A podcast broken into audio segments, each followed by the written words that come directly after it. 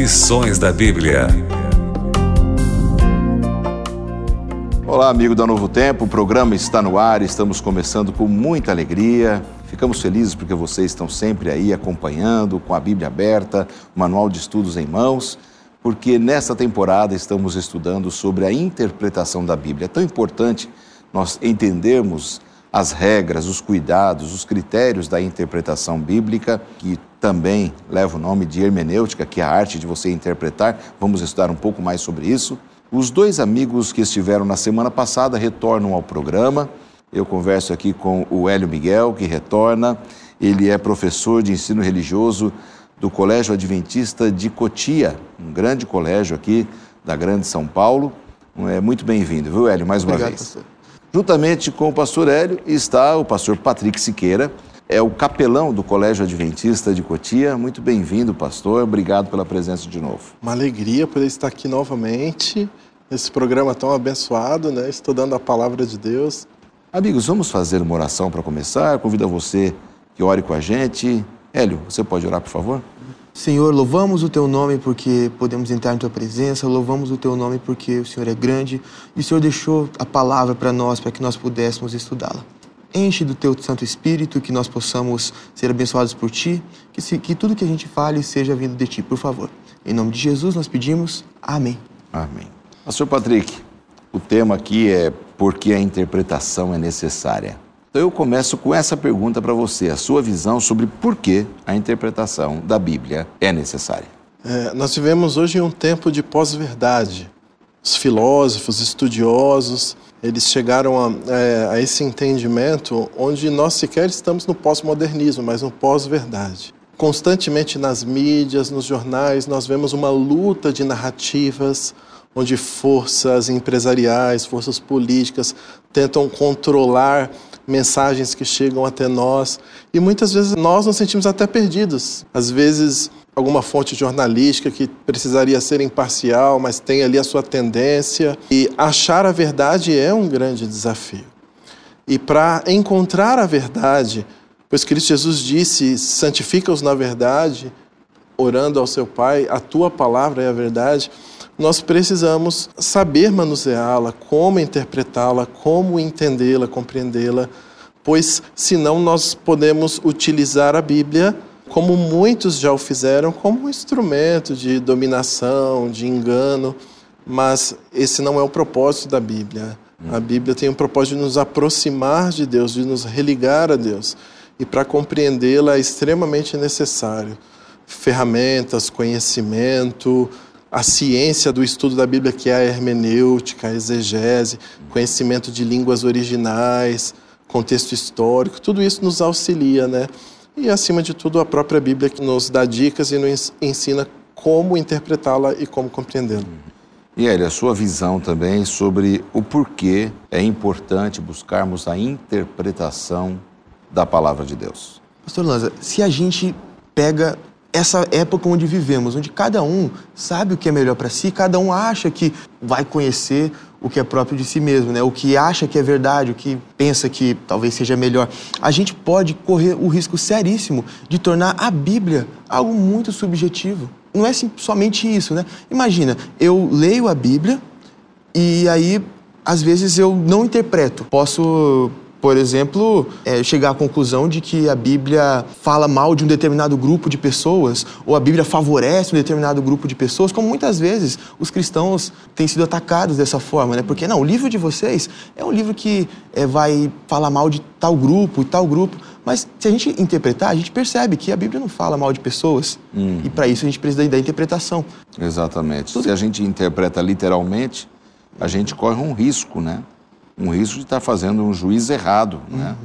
Porque literalmente não é tudo que pode ser interpretado. Isso não só na Bíblia, não é?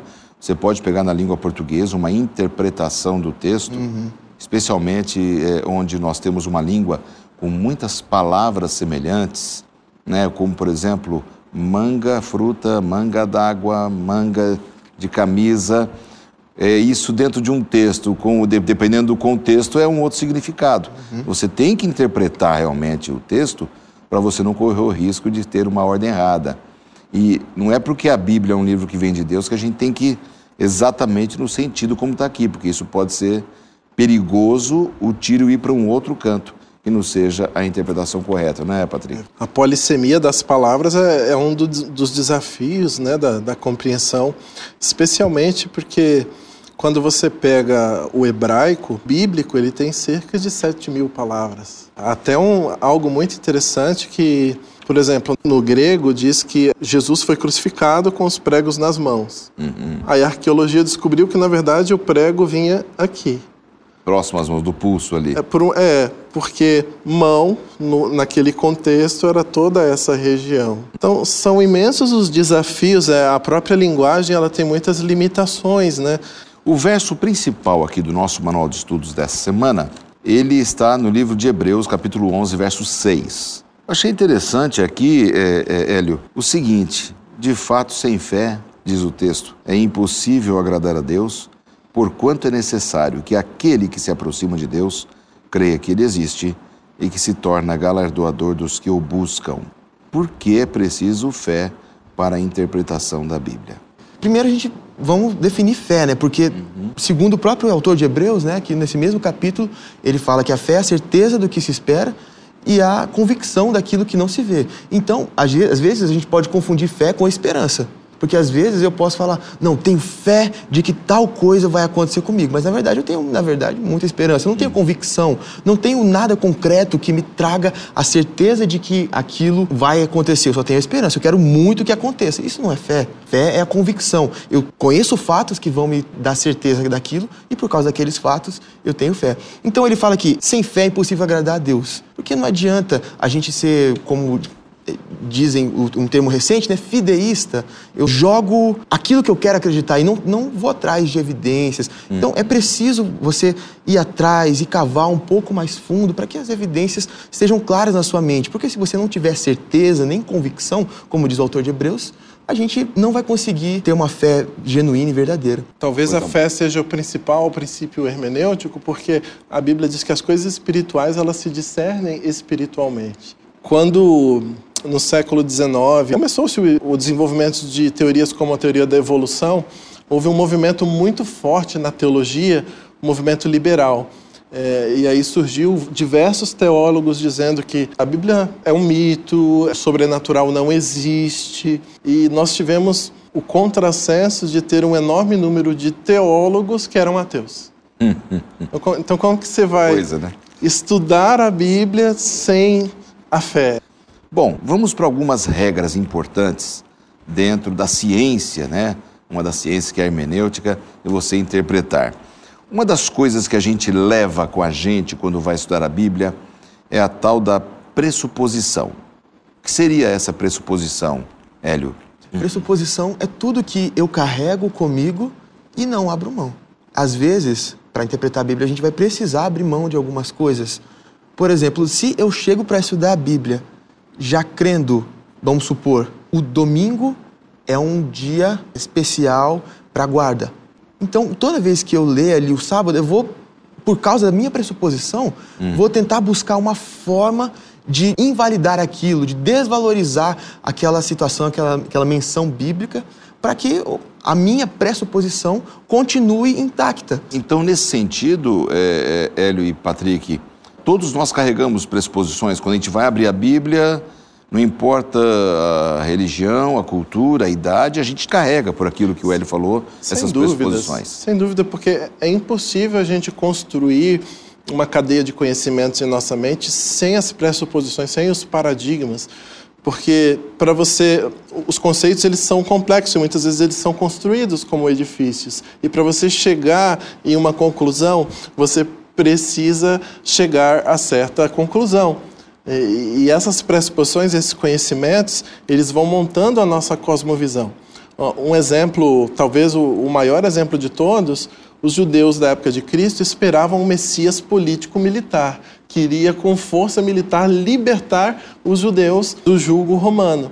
E essa pressuposição, essa cosmovisão deles, simplesmente impediu com que eles entendessem, compreendessem a, a, natureza do reino de Jesus, um reino espiritual. Jesus constantemente falava: "Meu reino não é deste mundo". E foi somente quando Jesus Cristo foi crucificado e houve uma grande, um grande desapontamento que esse desapontamento mostrou a, aos discípulos a sua incapacidade de compreender tudo aquilo que Jesus tentou falar para eles durante três anos e meio e aí depois eles deixaram essas pressuposições de lado e reaprenderam da palavra de Deus, o que realmente significava o ministério de Jesus. Era, era uma de natureza espiritual, não militar, política. Os estudiosos gostam de dizer que a filosofia ela é serva da teologia. As primeiras universidades, eles foram feitos lá na Inglaterra para se estudar a teologia, Oxford e outros, mas na verdade, quando a gente estuda mesmo a Bíblia profundamente, a gente entende que a teologia é escrava da filosofia. Por que, que muitas pessoas não conseguem perceber o claro ensino da natureza do homem, da antropologia humana, como o homem sendo uma alma, como a alma não sobrevivendo fora do corpo? Isso que é tão claro ali na Bíblia, no Antigo Testamento, quando a pessoa que morre, ela nada sabe. Por quê? Por causa da filosofia grega, que traz um dualismo, onde existe duas realidades, a realidade do corpo, a realidade do espírito. Uhum. E isso fica impregnado na mente da pessoa, essa filosofia, essa cosmovisão, essa pressuposição, de tal maneira que ela não consegue compreender adequadamente o texto bíblico. Agora, nesse sentido, é fundamental o Espírito Santo, Hélio, porque se eu tenho um sistema de crenças, um pano de fundo, uma base, você outro, o Patrick outro, a gente corre risco de ter cada um a sua interpretação. Nesse ponto que entra o Espírito Santo para solidificar uma interpretação correta e nos unificar numa interpretação bem bíblica? Absolutamente. Sem o Espírito Santo não é possível a gente ter uma interpretação correta da Bíblia. É o primeiro passo, a oração. A gente começou aqui com uma oração, pedindo o Espírito Santo, porque sem isso não é possível chegar, exatamente porque a gente não consegue abdicar de toda a nossa pressuposição algum ponto vai ficar ali, alguma crença que às vezes pode ser até limitante para o estudo da Bíblia. Por isso que a gente precisa pedir para Deus, para que o Espírito Santo nos preencha, porque segundo Jesus diz, o Espírito Santo vai vir e vai convencer o mundo do pecado, da justiça e do juízo. Então, o papel de convencimento, o papel de produzir na minha mente esse novo conhecimento, esse novo paradigma, mudar o clique, né? Aqui da minha mente, até que funcionava aqui. A partir de agora, o Espírito Santo me convenceu de que é assim. É o Espírito Santo vai fazer isso. O mesmo princípio usado pelo Espírito Santo em unificar a mente dos escritores bíblicos também está por detrás daquele que estuda fielmente a Bíblia, usando regras de interpretação, correção, tradução é, e, e buscando a verdade. Esse mesmo Espírito vai nos unificar na interpretação da verdade? Então, o Espírito Santo, quando Jesus Cristo subiu ao céu, ele enviou o Espírito. E ele está interagindo com o ser humano constantemente. E Satanás ele tenta deturpar a obra do Espírito Santo. E no, no século XIX nós tivemos um alemão muito importante, Schleiermacher, e ele desenvolveu a chamada teologia do encontro, onde a revelação bíblica não é mais os 66 livros onde o Espírito Santo desceu sobre o profeta e ele, inspirado, escreveu a palavra de Deus. Nessa nova teologia de Schleiermacher, é a teologia do encontro, onde se eu estou na igreja, no culto, o Espírito Santo desce sobre mim e eu tenho revelação. Isso meio que iniciou-se o movimento moderno pentecostal, onde, infelizmente, em alguns cultos a Bíblia é deixada de lado e aquele que está com a palavra começa: Deus me revelou isso. É. E muitos têm dificuldade quando eles estudam a Bíblia, às vezes se convencem de algumas doutrinas e vêm para outra denominação ou igreja adventista, eles têm muita dificuldade de entender que a revelação de Deus é a palavra e que o Espírito Santo, o mesmo Espírito Santo, atua em nós para iluminar aquilo que já foi inspirado e escrito pelos profetas e pelos apóstolos. É lindo isso, Hélio, porque você lá na sua casa, eu na minha, os nossos amigos na casa deles, o Patrick na dele, a, a gente abrindo a Bíblia com oração, esse Espírito nos unindo, nos solidificando, é uma coisa realmente maravilhosa. É, a Bíblia foi escrita em idiomas antigos, que já não falamos mais, é, o, Velho Testamento em aramaico e hebraico, e o Novo Testamento, o, o tal do grego, koiné, que era um grego, um grego popular. As traduções hoje são confiáveis? A interpretação? Como você vê, Hélio, essa questão? Às vezes a gente observa diferentes versões da Bíblia, diferentes leituras da Bíblia. Só que, infelizmente, né, tem a, a frase latina tradutore traditore. Né? O, o, tradutor é um traidor. Não é porque ele é mal intencionado, na maioria das vezes, pelo menos, não é mal intencionado. É porque, por exemplo, como eu vou traduzir, é, pode tirar o cavalinho da chuva. Uhum. Eu posso até falar essas palavras em inglês, mas eu vou conseguir é, traduzir para o inglês esse sentimento usando as mesmas palavras? Não. Porque há expressões e a linguagem, cada língua pensa de uma forma. É, se a gente vai pensar em inglês, a gente está pensando de outra forma. A gente pensa em espanhol, está pensando de outra forma, porque cada língua tem a sua lógica. Então, a gente precisa é, tomar esse cuidado só com a tradução. Às vezes, o tradutor, ele extremamente bem intencionado, foi atrás da melhor tradução que ele pôde. E eu não tenho dúvida disso, porque nós temos sociedades bíblicas que fazem revisões hum. e revisões em cima de outras revisões. Ou seja, tem que traduzir e interpretar. Exatamente. É o que você está falando, né? Exatamente. E existem a, as tendências de traduções, né? Algumas traduções são mais é, literais, mais ao pé da letra, e, e outras são mais dinâmicas. Uh, uma muito usada por nós, a, a Almeida Revista e Atualizada. Eu gosto é, muito dessa. Ela é uma ótima tradução, muito confiável. Ela chega, às vezes, a ser difícil a leitura, porque ela traz, às vezes, a mesma ordem gramatical da gramática hebraica e da gramática grega. Aí, quando você pega uma nova tradução na linguagem de hoje, aí ela já é muito interpretada, facilita a compreensão, mas corre-se o risco, corre de, o risco né? do, da, do tradutor ter errado a interpretação. É, esses dias eu estava é, lendo a Bíblia numa versão recente, assim, conhecida como a mensagem. Então, assim, para uma versão devocional, ela é linda, né? Uma paráfrase. Como eu gosto de estudar a Bíblia, às vezes, fazer uma exegese de um texto, eu já prefiro, pra, para o estudo, a revista atualizada, porque ela me dá um recurso mais fiel à tradução e à interpretação. Não que as demais não sejam.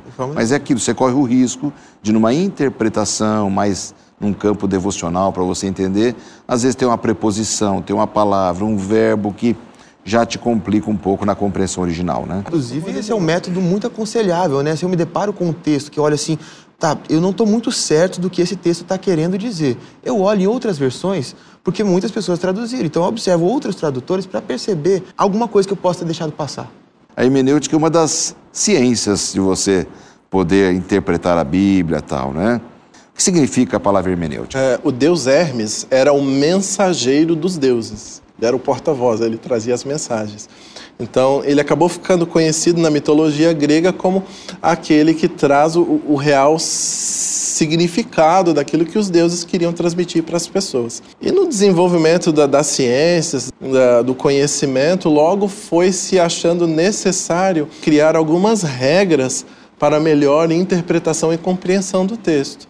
Por exemplo, se alguém hoje faz uma faculdade de direito, ele vai ter uma matéria de hermenêutica. Uhum. Se alguém faz uma, uma faculdade de teologia, ele vai ter uma faculdade de hermenêutica, que são os princípios básicos para você uhum. chegar ao correta interpretação e compreensão de um texto. Bom, eu penso que aqui o ponto especial do tema da hermenêutica aqui, da tradução e da interpretação, é que quando a gente compreende melhor as línguas originais, a gente acaba tendo um foco maior e uma correção maior na interpretação. Por isso que é importante ter vários materiais de apoio, né?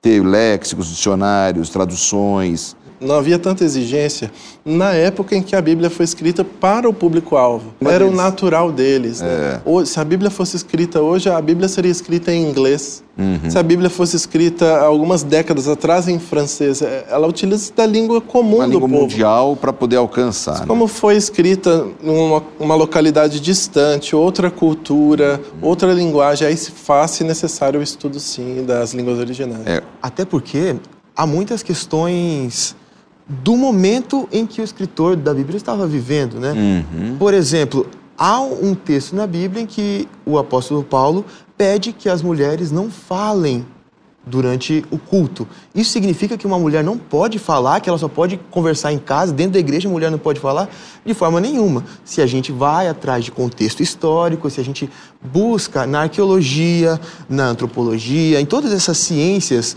e se a gente busca todos esses recursos que estão disponíveis para a gente uhum. e com facilidade, com valores até acessíveis para o público, uhum. é, se a gente usa esses recursos, a gente compreende que não é bem assim, não é o que está dizendo literalmente. A gente pode observar o contexto que já vai mudar. E se a gente descobre como era o contexto histórico naquele momento, aí muda mais ainda. A gente percebe que não tem nada a ver o que a gente lê a princípio e num primeiro momento até se assusta, quando a gente percebe o que o autor quis dizer, na verdade foi algo diferente do que a gente está lendo naquele momento primeiro. E aí vem uma questão: e a cultura? Por exemplo, é, o que a Bíblia fala sobre a cultura? A minha cultura é desculpa para eu interpretar errado ou para eu não seguir aquele conselho da Bíblia, Patrick? Como é que a gente pode entender a Bíblia e a cultura? Ah, sem dúvida, a cultura fala muito forte, porque a nossa cosmovisão, toda a nossa visão de mundo e pressuposições, a cultura influencia grandemente. Eu sempre me lembro da história de um missionário que foi pregar o evangélico a uma das tribos africanas. E ele estava todas as noites pregando a Bíblia, mas eles vinham com a roupa que eles usavam normalmente. As mulheres vinham com seios de fora. Aí o pastor teve uma ideia: não, nosso projeto aqui eu vou dar um nome, mais vida, algo do tipo. Fez uma camiseta e deu para as irmãs. Aí no, no, outro, no outro dia elas com a camiseta meio ficaram assim, né, assim, incomodadas, desajeitadas. desajeitadas e tal, mas vestiram. No outro dia elas voltam felizes da vida com a camiseta, mas fizeram um buraquinho nos no seios, ficaram com eles de fora. Por quê? Aquilo desde de que elas vieram à existência é o correto, é o normal. E agora, alguém que traz o evangelho com uma cosmovisão completamente diferente, vai levar tempo para que aquelas pessoas, para aquilo entre é. na cabeça. É a mesma questão de Jesus, três anos e meio falando, eu não sou um Messias político, militar, mas demorou para entrar devido à cosmovisão e à cultura que eles tinham. O evangelho é transcultural, Hélio? A minha cultura não é desculpa para não segui-lo, a minha cultura não é desculpa para não interpretá-lo. Pastor, o evangelho, ele independe da cultura. Uhum. O evangelho é muito maior e, anterior até a cult qualquer cultura existir. Porque, segundo a própria Bíblia, o evangelho é um evangelho eterno. Já existe desde a fundação do mundo. Então, antes de qualquer cultura existir, o evangelho existia. Uhum. O evangelho é muito anterior. Então, se em algum ponto da minha cultura o evangelho vai ser prejudicado, o problema é da minha cultura e não do evangelho. Hum. Eu preciso abdicar da minha cultura, o que é muito difícil, porque é um desafio de status quo, é um claro. desafio do que, de como a sociedade pensa, todos ao meu redor pensam. Então é um processo muito difícil esse de desafiar o status quo, desafiar a cultura e observar se esse ponto da minha cultura fere o evangelho, eu prefiro deixar minha cultura de lado do que o evangelho de lado. Patrick, mais alguma coisa que você gostaria de destacar sobre eh, se a cultura prevalece sobre a Bíblia ou é o contrário? Como você vê? A, a cultura é um fator predominante para a aceitação do Evangelho.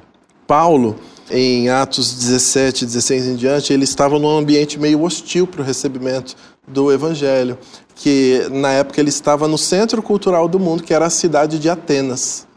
E a forma com que ele pregava o evangelho, ele adaptou-se, ele, ele, ele usou ganchos culturais. E ele fez uma exposição fantástica. Enquanto ele foi observador, ele encontrou ali o Deus ao desconhecido.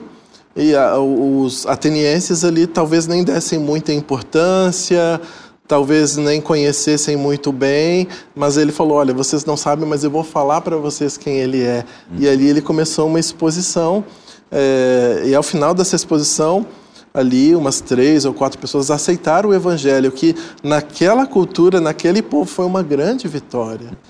Nós temos dois assuntos ainda para tratar. O primeiro é sobre a nossa natureza pecaminosa e caída. Mas essa natureza justifica, ah, eu, eu não sigo a Bíblia porque essa é a minha natureza, eu venho assim, de pai, de mãe, de avô. Gabriela, né? Hã? Gabriela, é assim, nasci de Gabriela, assim, nasci sou assim, assim, vou morrer assim. Uh, é um dos maiores empecilhos, né, obviamente, para interpretação, compreensão da palavra de Deus, nossa própria natureza. porque, como foi dito há pouco, o evangelho é contracultural. O evangelho, ele muda os nossos valores, em essência, e tudo que é pregado culturalmente e, e é normal na sociedade, é, o evangelho ele faz um contraponto. Então, a, nossa natureza caída, ela encontra eco é, nas questões cotidianas, né? Ah, a Bíblia diz para eu amar o meu semelhante. Ah, mas é, aqui eu tô, eu tô atrasado aqui no, no meu emprego. Se eu furar a fila aqui, se, se, eu fechar esse cara aqui no trânsito e constantemente os desafios para compreensão e para a prática do Evangelho, eles vêm né? E a nossa natureza pecaminosa é, talvez seja o maior deles, mas ela não pode ser desculpa para a gente não buscar a compreensão da Bíblia e não praticar a palavra de Deus. Como o nosso orgulho atrapalha a nossa, nossa compreensão da vontade de Deus, né? De, a gente atrapalha demais o Espírito Santo, né? Nossa, muito, muito. É, a gente gosta de se enganar, né? Gosta de tentar se justificar. Isso desde Adão, né? Adão culpou Eva. Aliás, Eva culpou a serpente, uhum. Adão culpou Eva e, por conseguinte, culpou Deus, né? Porque ah, você que me deu essa mulher e foi ela que me fez culpar. Aí, né? e, e a gente, às vezes, usa as nossas fraquezas como desculpa para os nossos erros, né? Jeremias 17, 9 diz que o coração humano é mau e desesperadamente corrupto. E que maldito é o homem que confia no homem. Então, é, contra nós tem como se fosse esse vírus do pecado que constantemente está lutando contra o que é espiritual, o que é a palavra de Deus. E, e, o orgulho é a essência de todo pecado, sem dúvida. Olha, no, no trabalho de visitação pastoral, certa vez, olha como o orgulho cega a pessoa, né? Eu, eu estava visitando um irmão e ali perguntando para ele: Você está bem? E ele começou a descrever que não estava bem, estava com alguns problemas espirituais. Eu disse para ele: Olha, irmão, mas como que está a sua devoção, o seu estudo da Bíblia, a sua oração? Ele falou: Ah, pastor, eu já li a Bíblia das vezes, eu conheço tudo, eu não preciso ler mais. E aí eu comecei a, a desenvolver com ele: Olha, amigo, o estudo da Bíblia é infinito. E graças a Deus, aquele irmão, o, o orgulho caiu no chão, ele entendeu, começou a estudar a Bíblia e superou aqueles problemas. Quer dizer que, por esse raciocínio, eu, com 54 anos de idade, nascido é, já na fé, já nasci é, crendo no Senhor Jesus, a minha família já seguia Jesus, já era adventista. Então eu não preciso mais. 54 anos estudando a Bíblia, fiz teologia, fiz tanta coisa aí de estudos, estou liberado. É, de forma nenhuma, a Bíblia, a Bíblia se renova a cada manhã. Toda manhã tem uma novidade para mim na Bíblia. Agora, para a gente fechar aqui, Patrick, então, para não ficar dúvida na mente dos nossos amigos, por que a interpretação da Bíblia é tão importante? Nós já falamos, mas vamos deixar bem claro mais uma vez aqui por que ela se torna tão importante para todos nós. Olha, pastor Lanza, infelizmente hoje, para alguns, a religião se tornou um comércio. É, certas denominações, para você abrir uma extensão da igreja, é, funciona como franquia você paga um valor. Chega um absurdo de um dia eu estar folheando o jornal e ver ali vende-se igreja com é, 50 fiéis dizimistas, valor 80 mil reais. Então, foi profetizado é, pelos apóstolos que, que no fim dos tempos é, pessoas gananciosas iriam deturpar a verdade para o seu enriquecimento. E a única forma, a única maneira de nós não sermos enganados é nós aprendermos por nós mesmos interpretar, estudar e compreender as Escrituras para que nós não possamos ser enganados por outras pessoas que têm suas motivações espúrias e, e utilizam a Bíblia para enganar as pessoas. Uhum. É, quando você não interpreta corretamente, você permanece no erro e cria uma série de problemas para a sua vida, né? Fica refém de, de, de líderes Exatamente. religiosos e sistemas religiosos. Hum. Eu gosto muito de uma frase de um jornalista de Chicago chamado é, Arnold Dornfield. Ele diz, se sua mãe disser que te ame, investigue. Obviamente que ele não está dizendo para eu fazer um dossiê da vida da minha mãe, mas é para eu verificar e observar se é isso mesmo que estão me falando. Quando algum líder religioso, algum sistema de crença fala para mim que é assim, eu preciso investigar na Bíblia e ver se é isso mesmo. Perfeito. Nessas duas últimas semanas recebemos aqui esses dois jovens pastores e obrigado pela participação de vocês, Patrick e Hélio. Eu agradeço. E vocês são muito bem-vindos em outras vezes. Esperamos que vocês tenham gostado e que você possa colocar a interpretação da palavra corretamente no seu coração. Você ouviu Lições da Bíblia